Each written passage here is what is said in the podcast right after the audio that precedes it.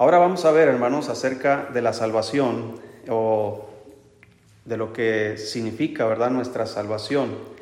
Versículo 3 dice, Primera de Pedro 1, versículo 3, dice ahí, bendito el Dios y Padre de nuestro Señor Jesucristo, que según su grande misericordia nos hizo renacer para una esperanza viva, por la resurrección de Jesucristo de los muertos, para una herencia incorruptible, incontaminada, e inmarcesible, reservada en los cielos para vosotros, que sois guardados por el poder de Dios mediante la fe, para alcanzar la salvación que está preparada para ser manifestada en el tiempo postrero, en lo cual vosotros os alegráis, aunque ahora por un poco de tiempo, si es necesario, tengáis que ser afligidos en diversas pruebas, para que sometida a prueba vuestra fe, mucho más preciosa que el oro, el cual, aunque perecedero, se prueba con fuego, sea hallada en alabanza, gloria y honra cuando sea manifestado Jesucristo, a quien amáis sin haberle visto, en quien creyendo, aunque ahora no lo veáis,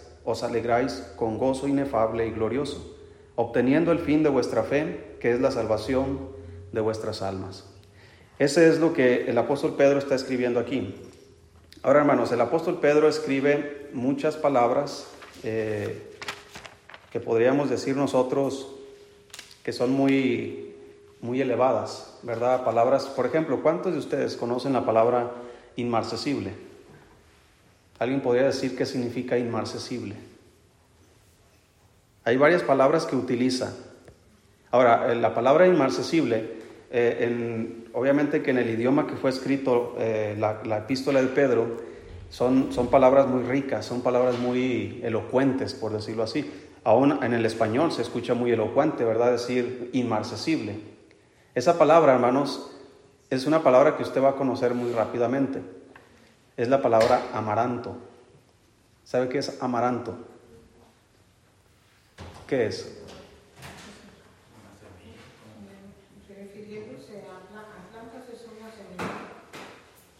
El amaranto es una palabra griega. Usted dice amaranto y usted está hablando en griego. Usted está usando una palabra griega, pero eso habla acerca de una flor, ¿verdad? Eh, una flor, una semilla. Eh, amaranto se utiliza para hacer muchas cosas, ¿verdad? De, cocina, pero es una flor y tiene un significado, la palabra amaranto o la palabra inmarcesible, que significa que no se puede marchitar. Entonces, nuestra herencia, como dice aquí, es una herencia inmarcesible. ¿Qué significa? Que no se marchita, que nada lo puede alterar, ¿Por qué se marchita una flor, hermanos? Porque le falta agua, porque fue arrancada, porque está expuesta mucho al sol, ¿verdad? Y, muchas cosas determinan eh, el por qué una planta o una flor se marchitan, pero nuestra herencia, como Pablo está hablando, perdón, perdón, como Pedro está hablando aquí, de nuestra salvación, que es nuestra herencia, es inmarcesible. Nada la puede alterar. Usa la palabra herencia, usa la palabra incorruptible, incontaminada, inmarcesible. Son palabras, hermano, que de cierta manera describen la herencia que tenemos.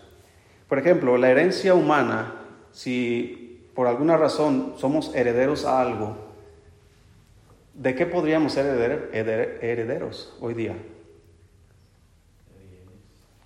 De bienes materiales. Puede ser una propiedad, un terreno, ¿verdad? Una casa, eh, algún fondo económico, ¿verdad? Que, que tú pudieras recibir como herencia. De todas esas cosas, hermano, ¿cuál de, de esas cosas son eternas? Ahora, un terreno podríamos decir que, bueno, en cierta manera, pues va a durar hasta más que uno, ¿verdad? Porque, eh, por ejemplo, nuestros, muchos de, de, de, las casas de sus bisabuelos o tatarabuelos son propiedades que muchos de ustedes poseen ahora. Tal vez, ¿verdad? O tal vez poseerán. Muchas de las, de las propiedades que ustedes tienen, ¿quiénes van a ser herederos después de ustedes? Sus hijos. Pero sus hijos no son eternos. Por lo tanto, aunque las cosas puedan permanecer físicamente, las personas no, no permanecen. ¿Por qué? Porque debido a la edad, debido al tiempo, las personas mueren. Pero en cuanto a la herencia que tenemos en el cielo, hermanos, es una herencia eterna y los herederos también somos eternos. ¿Por qué? Porque esa herencia no está en la tierra, esa herencia está en el cielo. Por lo tanto, todos aquellos que han creído en Jesucristo como su Salvador son personas que han sido perdonadas, que han sido y que son acreedores de esta herencia, que se disfrutarán en el cielo. Y solamente hay dos formas de que tú y yo podamos ir al cielo. Una vez que ya somos salvos. Una es por medio de la muerte y la otra es por medio del arrebatamiento. ¿Ok? Si tú y yo estamos aquí es porque no han sucedido ni una ni otra. ¿Ok? Los que ya murieron en Cristo, dice la Biblia, que resucitarán primero para, para poder recibir la herencia que está reservada en los cielos. Entonces, eh, dice la Biblia ahí, versículo, versículo 3, bendito el Dios y Padre de nuestro Señor Jesucristo, que según, esa palabra es importante, que según su grande misericordia nos hizo que renacer para una esperanza viva por la resurrección de Jesucristo de los muertos. Según. Ahora, fuimos renacidos, usa la palabra renacer o nuevo nacimiento. Si recuerda ahí en Juan 3, búsquelo por favor. Juan capítulo 3. Recuerda la historia de Nicodemo. Ahí es donde se dice el, el versículo famoso de Juan 3:16. ¿Verdad? Ese versículo que dice, de tal manera amó Dios al mundo que ha dado a su Hijo unigénito para que todo aquel que en él cree no se pierda, mas tenga vida eterna. Dice ahí, Juan 3.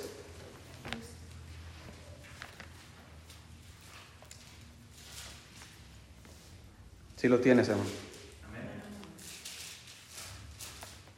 Dice versículo 1, había un hombre de los fariseos que se llamaba Nicodemo, un principal entre los judíos. Este vino a Jesús de noche y le dijo, Rabí, sabemos que has venido de Dios como maestro, porque nadie puede hacer estas señales que tú haces si no está Dios con él. Respondió Jesús y le dijo, de cierto, de cierto te digo, que el que no naciere de nuevo, es la palabra renacer, el que no naciere de nuevo no puede ver qué cosa, el reino de Dios. Cuatro, Nicodemo le dijo, ¿cómo puede un hombre nacer siendo viejo? ¿Puede acaso entrar por segunda vez en el vientre de su madre y nacer? Respondió Jesús, de cierto, de cierto os digo, te digo, que el que no naciere de agua y del Espíritu no puede entrar en el reino de Dios. Lo que es nacido de la carne, carne es, y lo que es nacido del Espíritu, Espíritu es.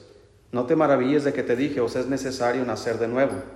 El viento sopla de donde quiere y oye su sonido, mas ni sabes de dónde viene ni a dónde va Así es todo aquel que es nacido del Espíritu. ¿Ok? Ahora, dice que es necesario nacer de agua y de Espíritu. Aquí está hablando, hermanos, el agua eh, está hablando de nuestro cuerpo. Por ejemplo, ¿qué necesita una persona para ser salva? Si recuerdas al, el que estaba encarcelado en Filipos, perdón, el carcelero de Filipo, que le dijo a Pablo, ¿qué debo hacer para ser salvo? ¿Y qué dijo Pablo? Cree en el Señor Jesucristo y será salvo. ¿Ok? Cree en el Señor Jesucristo. Ahora, la Biblia nos dice allá en Santiago que los demonios también creen y tiemblan. Ahora, pero los demonios no son salvos. Ahora, ellos solamente son qué? Espíritus. Ellos no tienen un cuerpo como el nuestro. Nosotros fuimos formados espíritu, alma y cuerpo. Es necesario nacer de nuevo. Dice Nicodemo, él está pensando humanamente, ¿cómo puede un hombre siendo ya viejo nacer otra vez? Meterse otra vez al, vientre de su madre y nacer. El Señor le está diciendo, mira, lo que es, lo que es eh, nacido de la carne, carne es, eso es lo que se refiere a nacer de agua. Pero es necesario nacer de nuevo, hablando espiritualmente. Esto significa, y pone una explicación acerca del viento. El viento sopla de donde quiere y oyes su sonido, pero no sabes de dónde viene ni a dónde va. Así es todo el que es nacido de nuevo. Ahora, físicamente podemos observar, aunque exteriormente, el nacimiento de una persona, ¿sí? Podemos ver la evolución de la panza de la madre, ¿verdad? Cómo va creciendo. No podemos ver técnicamente qué está pasando dentro del, del vientre de una mujer, pero podemos ver que algo está pasando. Y podemos ver cuando nace el bebé y cuando ya podemos ver al bebé. Entonces todo eso lo podemos notar, pero no podemos notar, hermanos, cuando una persona está haciendo, eh, ¿cómo se dice la palabra? Eh, cuando una persona nace de nuevo. No es un evento físico, es un evento espiritual. Con el tiempo, tú vas a saber, como dice la Biblia, por sus frutos los conoceréis. Con el tiempo vas a saber si esta persona realmente nació de nuevo o no nació de nuevo. Tú no puedes decir, voy a ver si realmente esta eh, Julieta nació. Tú lo puedes ver, ¿verdad? Ahí está creciendo, y está creciendo muy grande, ¿verdad?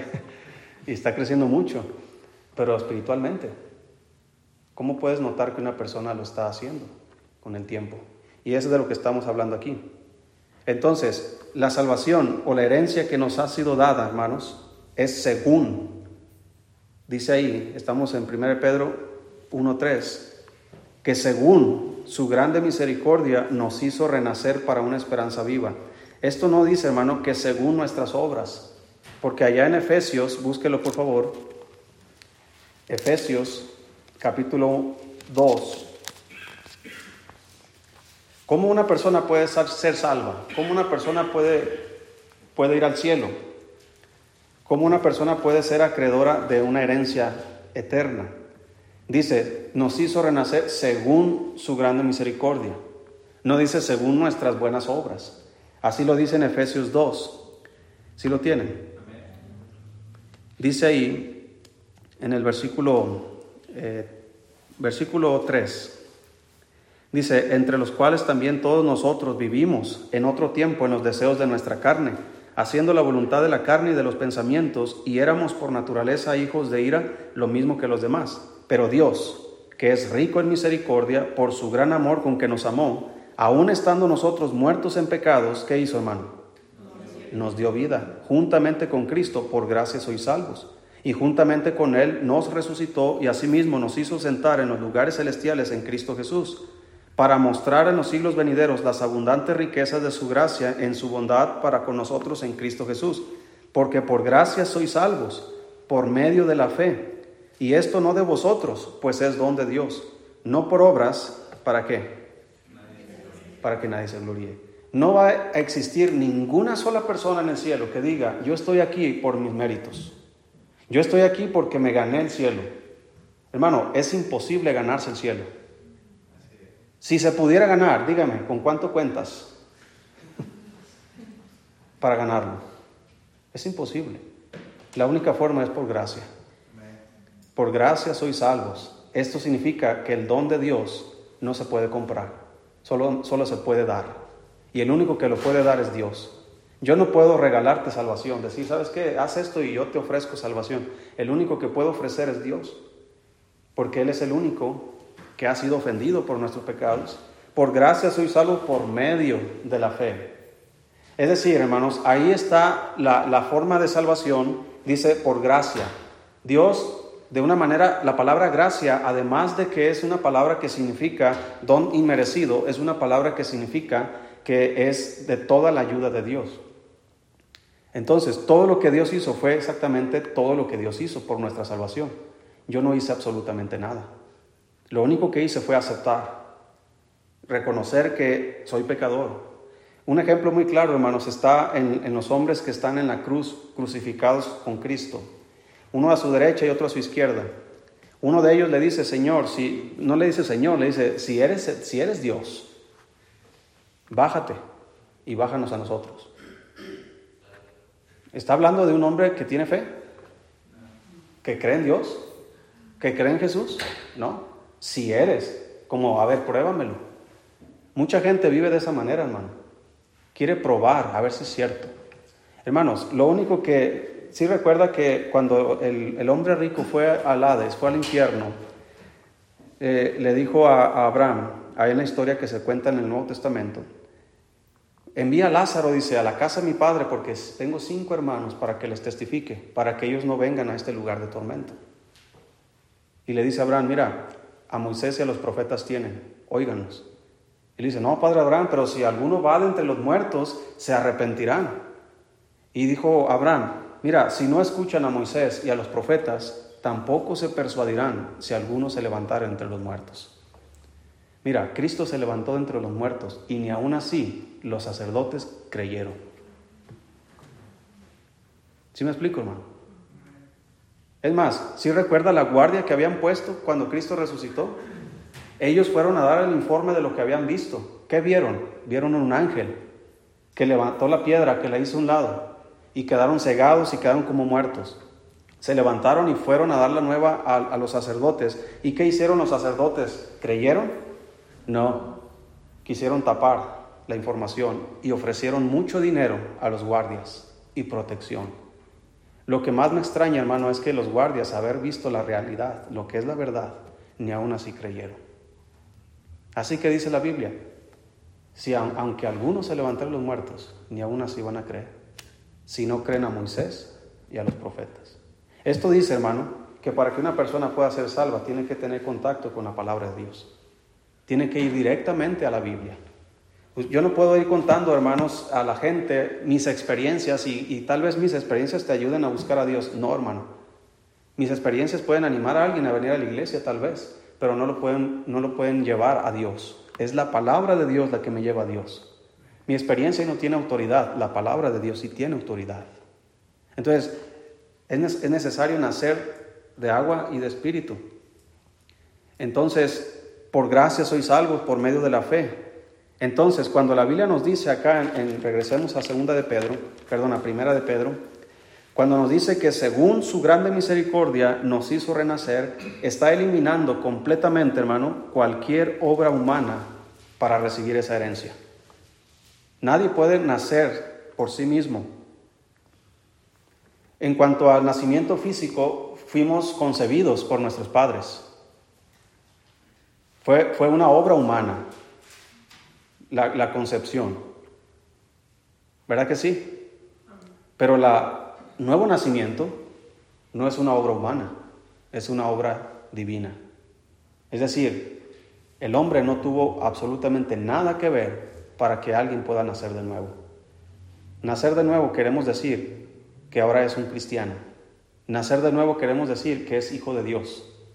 ¿Sí? Como dice allá en, en Juan 1.12, Juan 1.11 dice, a lo suyo vino, ¿sí? Pero los suyos no le recibieron. Cuando dice a lo suyo, está hablando de, su creación, vino, a, vino a, su, a su creación. Y los suyos, su pueblo Israel, no lo recibieron. Lo rechazaron, lo crucificaron. Mas a todos los que le recibieron, a los que creen en su nombre, les dio potestad de ser hechos hijos de Dios. Ahí está, hermanos, cómo Él es el que hizo la obra. Lo único que yo tuve que hacer es creer. ¿Sí? Porque dice la Biblia, más a todos los que le recibieron, a los que creen en su nombre. Ahora uno dice, pues, ¿cómo? Sí recuerda que dice Hebreos, perdón, Romanos capítulo 10, que dice, ¿y cómo invocarán en aquel de quien no han creído? ¿Y cómo creerán en aquel de quien no han oído? ¿Y cómo oirán si no hay quien qué? Tienes que ir a la palabra de Dios. ¿Cómo van a creer si no hay quien les predique? Quien les diga qué vas a creer? ¿Y cómo predicarán si no fueren enviados? Ahí ya está hablando de la responsabilidad de la iglesia. Pero la gente, hermano, tiene que ir a la palabra de Dios. Es lo que nos ha ayudado a nosotros, hermano, a entender nuestro pecado, a entender nuestra condición y a entender también nuestra necesidad. Entonces, la salvación queda resumida, hermanos, en que no depende de nosotros, depende de la obra de Dios. Porque si dependiera de nosotros, querido hermano, ninguno de nosotros podría alcanzarla, porque no podemos pagar por ella. Y no podemos permanecer sin pecado durante toda la vida. Dígame, honestamente, ¿cuántos de nosotros hemos pecado de alguna forma esta semana? Todos. La Biblia nos dice en 1 Juan que si alguno dice que no tiene pecado es mentiroso o lo ha hecho mentiroso a él. Pero que si confesamos nuestros pecados, Él es fiel y justo para perdonarnos y limpiarnos de toda maldad. Entonces, ninguna persona, hermanos, puede ir al cielo por sus propios méritos, porque no tiene ningún mérito que valga. El único mérito que vale es el mérito de Cristo, lo que Él hizo en la cruz, según su grande misericordia nos hizo renacer para una herencia, dice ahí, para una esperanza viva, por la resurrección de Jesucristo de entre los muertos. Entonces, hermano, la salvación llega al punto de la resurrección. En 1 Corintios 15, quiero que lo busques, hermano, se nos da unos argumentos acerca de la resurrección. El apóstol Pablo la utiliza para enseñarnos que si Cristo no resucitó a los muertos, entonces nuestra fe no tiene validez.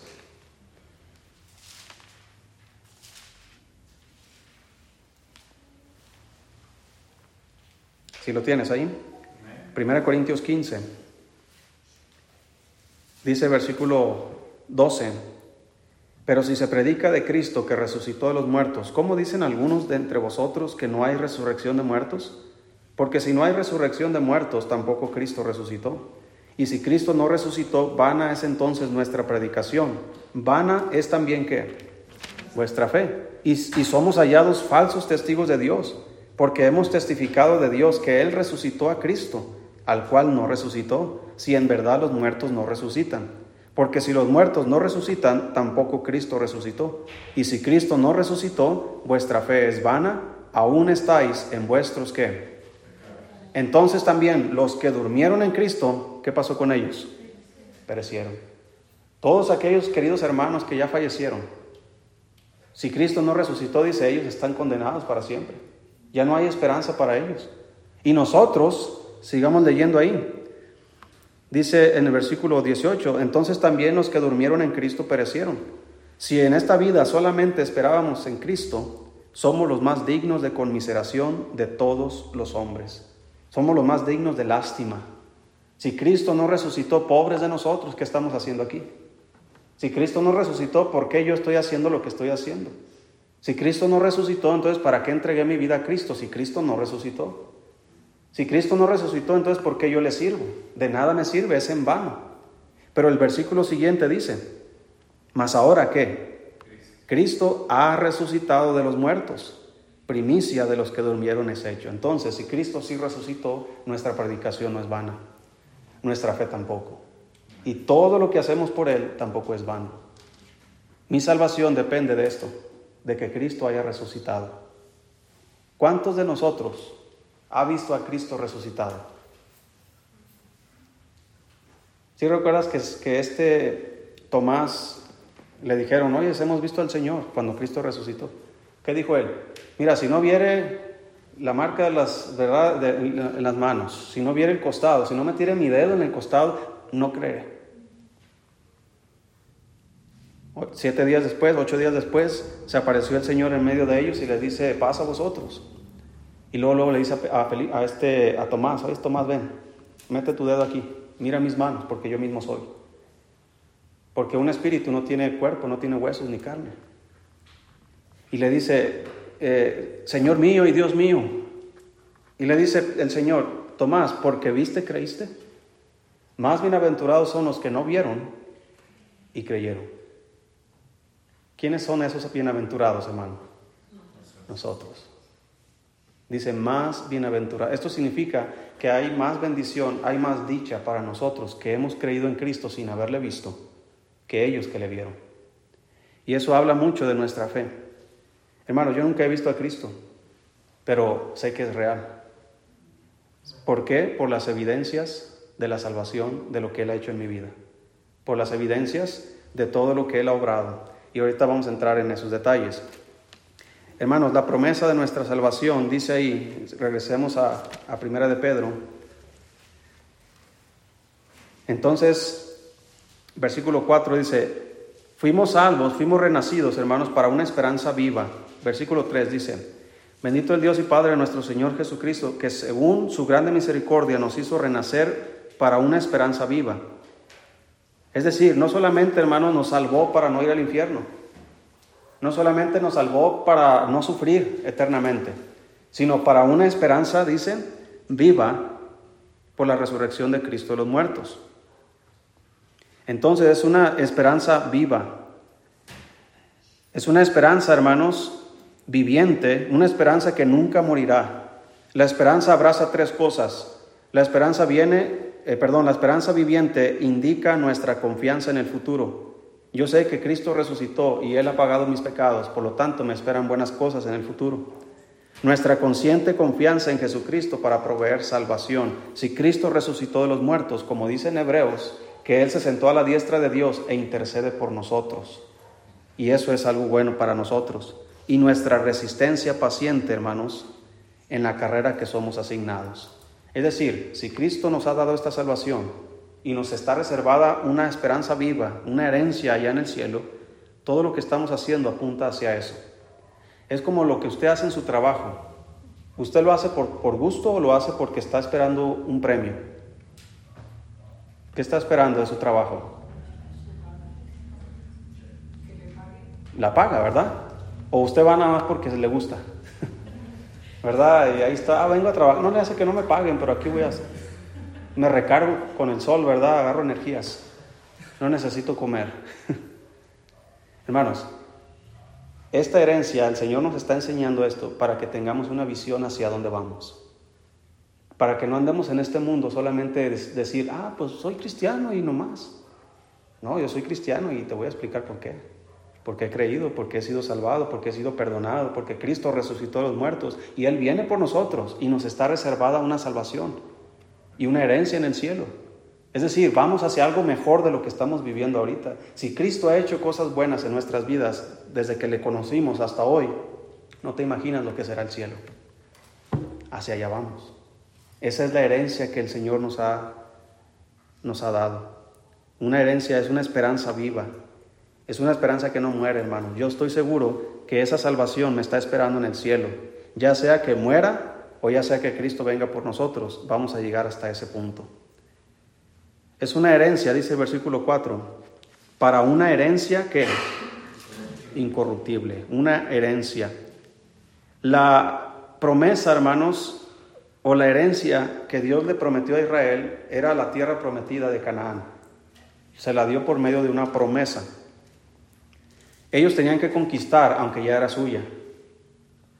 ¿Sí? Ellos tenían que entrar y poseer algo que ya había sido suyo por una promesa hecha a Abraham. Dios le dijo a Abraham, mira Abraham, todo lo que ves, todo lo donde pisa tus pies, ¿verdad? Aquí todo eso es para ti y para tu descendencia después de ti. Dice la Biblia que él murió y él no recibió la herencia. Él tuvo a Isaac. Isaac murió y él no recibió la herencia. Jacob murió y no recibió la herencia, pero sus hijos y los hijos de sus hijos recibieron la herencia. Pero todos, hermanos, estaban mirando. Como dice la Biblia en Hebreos, que Abraham, hermanos, estaba poniendo su mirada en una ciudad que no tiene eh, que tiene fundamentos más estables que los que hay aquí en la tierra. Una ciudad que está hablando allá en el cielo, sino una, no una ciudad terrenal. Entonces, hermano, todo lo que Dios hace por nosotros terrenalmente se quedará terrenalmente, pero todo lo que viene celestialmente, allá lo vamos a disfrutar. Es una herencia que es, dice ahí, versículo 4, incorruptible. Esto significa, hermano, que nadie puede ganarla, nadie puede decirle a Dios, oye Señor, te voy a pagar tanto para que me des esta herencia. Es incorruptible. Esa palabra incorruptible es indestructible, imperecedera en su sustancia. Obtenemos una naturaleza sin mancha e implacable, la cual ni polilla, orín, ladrones o cualquier otra fuerza destructiva pueden dañarlo como lo harían con las herencias terrenales. Es una herencia incorruptible, es una herencia incontaminada, no manchado, no obtenido ilegalmente, no manchado en su pureza. Está describiendo su calidad. Es inmarcesible, nunca pierde su valor, nunca se marchita, nunca decepciona, nunca se convierte en viejo o se estropea.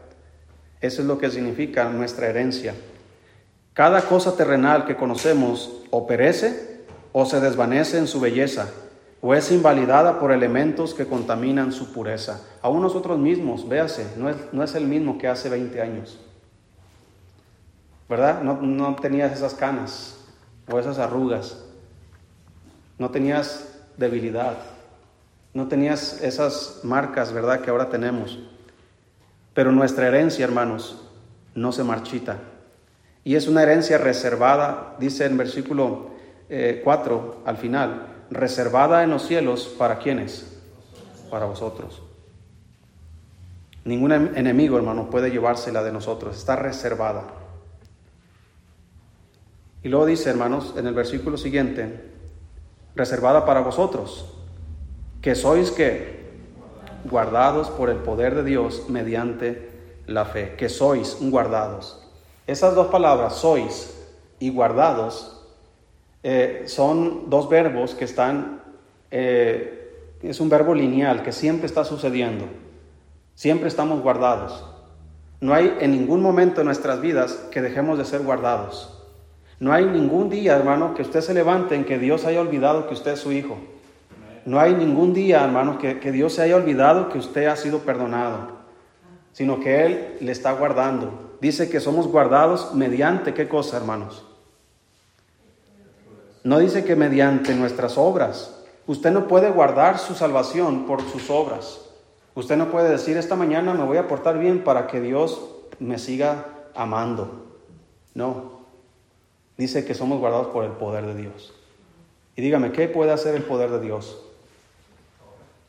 Y esa palabra poder es la palabra que se utiliza en 1 Corintios, donde dice que la palabra de la cruz es locura a los que se pierden, pero a los que se salvan, esto es a nosotros, es poder de Dios. Y la palabra poder es la palabra dinamita, dunamis. Es una palabra que habla de derribar, hermanos, para edificar. La dinamita se utiliza, y siempre la uso el ejemplo de una carretera. ¿Sí? Va a atravesar la carretera, hermanos, en una, una montaña. ¿Y qué hacen? Ponen dinamita y, y rompen la montaña para que puedas... Hermano, esto significa que el poder de Dios puede romper el corazón más duro. La palabra de Dios, que, es, salva, que es, es, poder de Dios para salvación, puede transformar la vida de cualquier persona. Vea al apóstol Pablo, que era perseguidor de la iglesia y se convirtió en un edificador de iglesias. Vea el ejemplo, hermano, de, otros hombres que eran hombres impíos. ¿Cuántas mujeres, hermanos rameras, eh, no se le acercaban a Jesucristo y fueron perdonadas por Cristo y fueron transformadas y fueron fieles seguidoras del Señor? Eso es lo que hace la palabra de Dios. Por eso cuando alguien va a cambiar, hermano, no va a cambiar porque lo desea. Va a cambiar porque la palabra de la cruz va a llegar a sus vidas. Y esta herencia, hermanos, es nuestra salvación es guardada por el poder de Dios. Y no hay nada, hermano, que vaya en contra del poder de Dios. Somos guardados para siempre. Dice que es mediante la fe. Si estamos ahí, versículo 5, que sois guardados por el poder de Dios mediante qué cosa? Mediante la fe, para alcanzar la salvación que está preparada para ser manifestada en el tiempo postrero. Mire, cuando usted y yo creímos en Cristo, fuimos perdonados, fuimos lavados con la sangre de Cristo, pero ¿cuántos de nosotros estamos disfrutando de esa vida eterna?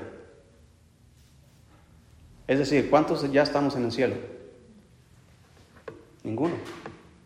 Ahí nos da la respuesta. Es una salvación que está reservada, está preparada para ser manifestada cuando? En el tiempo postrero. La palabra tiempo, hermano, usada aquí en el, en el idioma que fue escrito la Biblia, el Nuevo Testamento, hay para, para una cosa hay diferentes palabras que describen muchas cosas. Para nosotros usamos la misma palabra tiempo. No es tiempo de comer. ¿Sí? Voy a llegar a tiempo. El tiempo está mal. ¿Verdad? Oh, tuvimos buen tiempo. Significan diferentes cosas, ¿verdad? Usamos la misma palabra. Pero aquí hay dos palabras diferentes. La palabra que se utilizó aquí es la palabra kairos, que significa un tiempo escogido y especial de Dios. Y la otra palabra que se utiliza en la Biblia para decir tiempo es la palabra cronos. De ahí viene la palabra cronómetro, que se refiere al tiempo medido. ¿Sí? Al tiempo, eh, usted dice, voy a llegar a las 3. Usted está usando el tiempo, cronos, ¿sí? Cronológicamente. Usted está viviendo el día a día. Pero la palabra que Dios utiliza aquí es una palabra que significa un tiempo que Dios ha asignado, algo especial. Y a eso se refiere cuando la Biblia dice que nadie conoce el día ni la hora en que Cristo vendrá. Y nuestra salvación va a ser manifestada cuando Cristo se manifieste. ¿Alguien sabe cuándo es? Ahora, si hay un tiempo, si hay un día, si hay una hora, pero nadie lo sabe. solo Dios. Pero Él nos dice a nosotros, miren, no les, no les voy a decir cuándo, pero les voy a decir que hay un tiempo especial. Hay un tiempo donde todas las cosas van a ser transformadas. Nosotros mismos vamos a ser transformados. Y dice que va a ser, estamos en el versículo 5, que sois guardados por el poder de Dios mediante la fe, para alcanzar la salvación que está preparada para ser manifestada en el tiempo postrero. La palabra manifestada es la palabra revelada o la palabra griega apocalipto. Si ha escuchado esa palabra, ¿verdad? Apocalipsis. ¿Sí? Es la revelación de Dios que Dios le dio a su siervo Juan. Todo lo que el Apocalipsis habla es lo que va a suceder, lo que va a ser revelado en el tiempo postrero. Muchas de las cosas que dice Apocalipsis ya están comenzando a suceder ahora. Muchas de las cosas. Hablando del anticristo, la Biblia nos dice que el anticristo ya está entre nosotros, solo que por ahora eh, lo, detiene, eh, algo lo detiene. Entonces, cuando el Señor venga, hermano, todo lo que el Apocalipsis dice, una cosa tras otra, como está escrito, será, será manifestado. Y eso es lo que nosotros no vamos a ver, porque es un tiempo que no es, es un tiempo de juicio para la tierra, pero nosotros no estaremos ahí. Entonces, vamos a terminar ahí en el versículo 6. Dice, en lo cual vosotros os qué? Alegráis. Todo lo que ya habló dice, en lo cual vosotros os alegráis. Dígame, ¿usted no está contento con la salvación que Dios le ha dado? ¿No está contento que Dios ha perdonado sus pecados? ¿Que usted cree en Jesucristo, que Él resucitó? Estamos contentos, pero mire, llegan las pruebas y nos olvidamos de eso. Dice, os alegráis, versículo 6 dice, aunque ahora, por un poco de tiempo, si es necesario, tengáis que ser afligidos en diversas pruebas.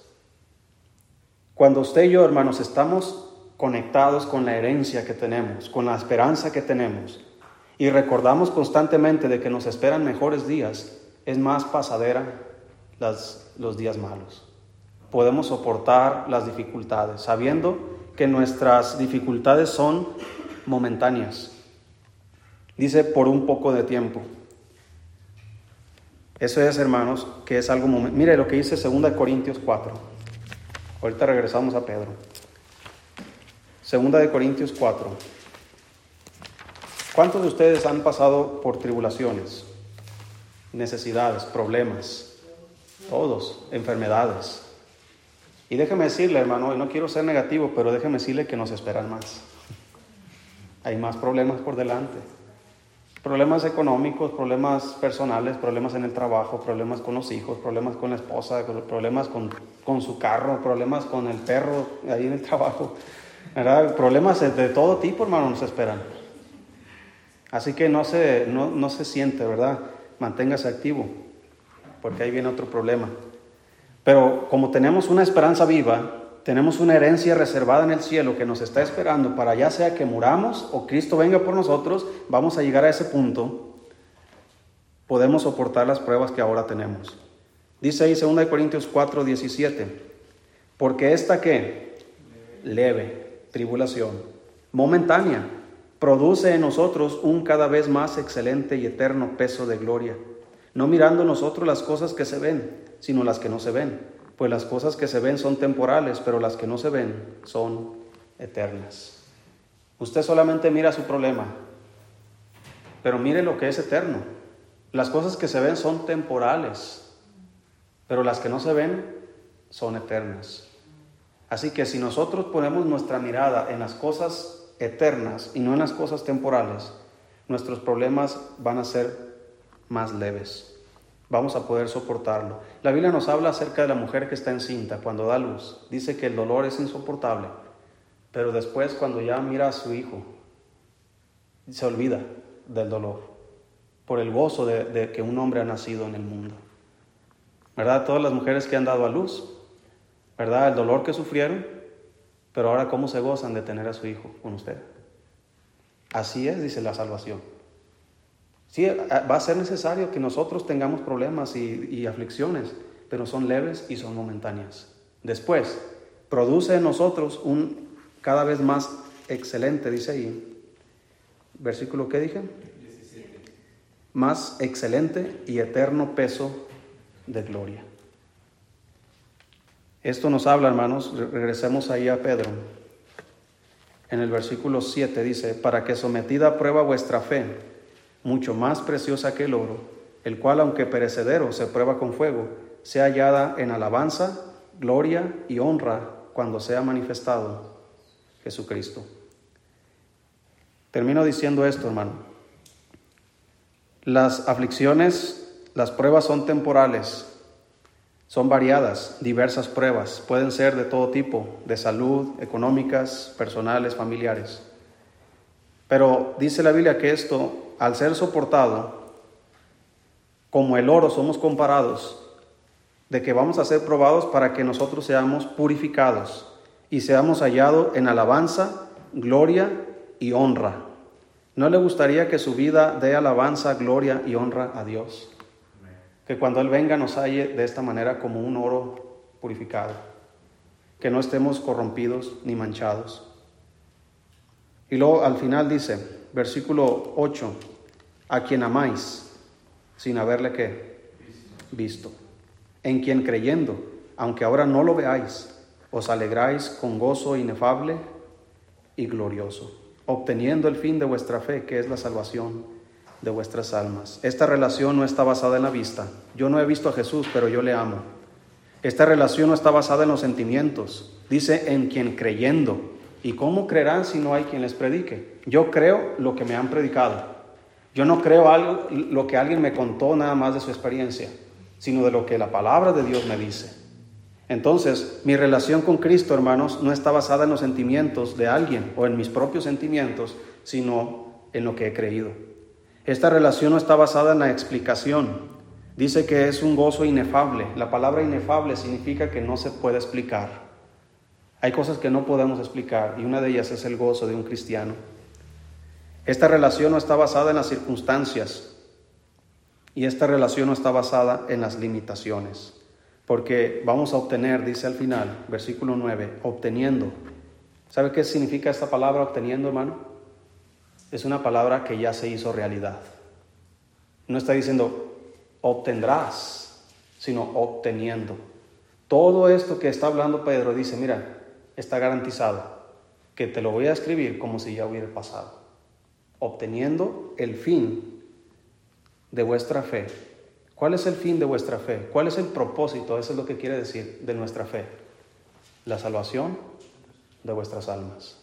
Porque por gracia sois salvos por medio de la fe. ¿Cuál es el fin de esa fe? Nuestra salvación.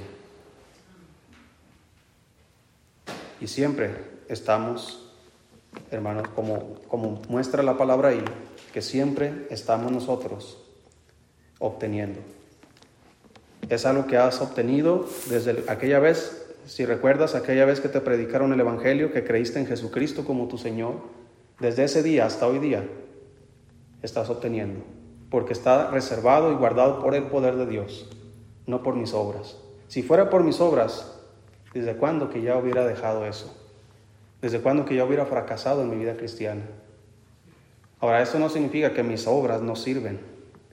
Sí sirven, pero ya ese es otro tema que más adelante aquí en 1 Pedro nos va a enseñar. Vamos a orar, hermanos, para terminar con nuestra enseñanza.